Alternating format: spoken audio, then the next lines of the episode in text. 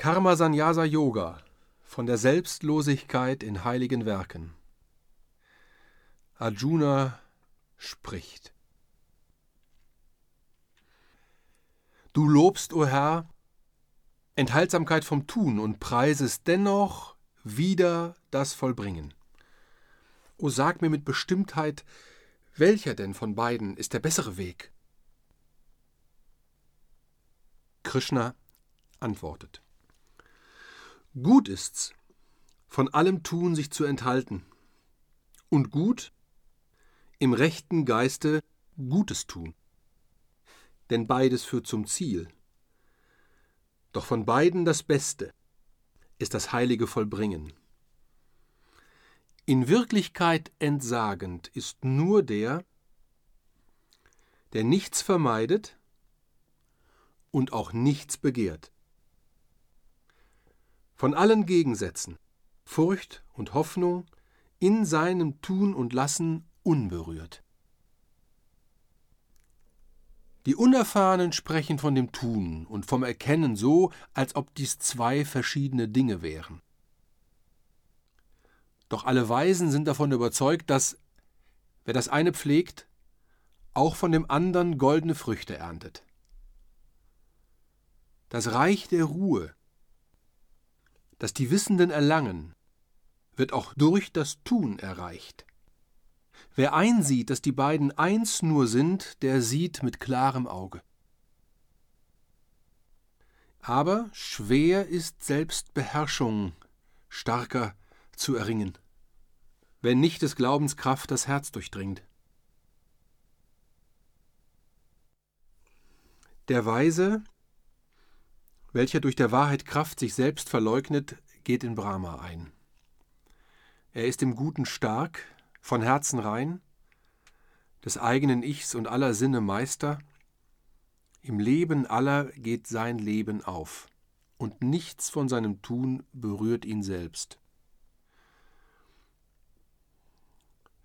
Denn er erkennt, dass er nicht selber wirkt, obgleich er sieht und hört, empfindet, riecht beim Sehen, Hören, Riechen und Empfinden, beim Stehen oder Gehen, Wachen, Schlafen, beim Sprechen, Stille sein, geschehen lassen, ob er die Augen öffnet oder schließt, in allem sieht er nur der Sinne Spiel mit Sinnesgegenständen. Wer wie er, vom Eigenwahn und dessen Banden frei, im Geiste Gottes, was er tut, vollbringt, der sündigt nicht. Er gleicht der Lotusblüte, die nicht der Teich, in dem sie wächst, befleckt, mit Geist und Körperkraft, Gemüt und Herz, und mit den Kräften aller Sinne ringt der Yogi nach der Reinigung der Seele. Doch sucht er nichts für sich in diesem Werk. Wer freudig alles aufgegeben hat, erlangt schon hier den höchsten Seelenfrieden. Doch wer in seinem Werk nach Vorteil hascht, den bindet sein Begehren an sein Werk. Der Weise, der in seinem Erdenleben von Selbstsucht frei ist, wohnt, auch wenn er wirkt, voll Ruhe in seinem Himmel, in der Stadt mit neun bekannten Pforten. Er tut nichts und er befiehlt auch nichts.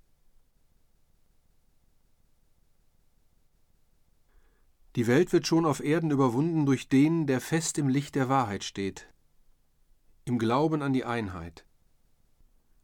Sündlos wohnt Brahma in ihr, und wer ihn kennt, in Brahma. Lass dich im Glück von Freude nicht beherrschen und werde nicht verzagt im Missgeschick. Schwing dich empor zur wolkenlosen Klarheit, versenke dich in Gott und leb in ihm. Wer seine Seele frei von allen Dingen, die sie von außen her berühren, hält, erlangt sein wahres Selbst, den wahren Frieden, des wahren Daseins wahre Seligkeit. Die Freuden, die der Sinneswelt entspringen, enthalten Keime für zukünftiges Leid. Sie kommen und vergehen, Arjuna. und nicht in diesen sucht der Weise Heil.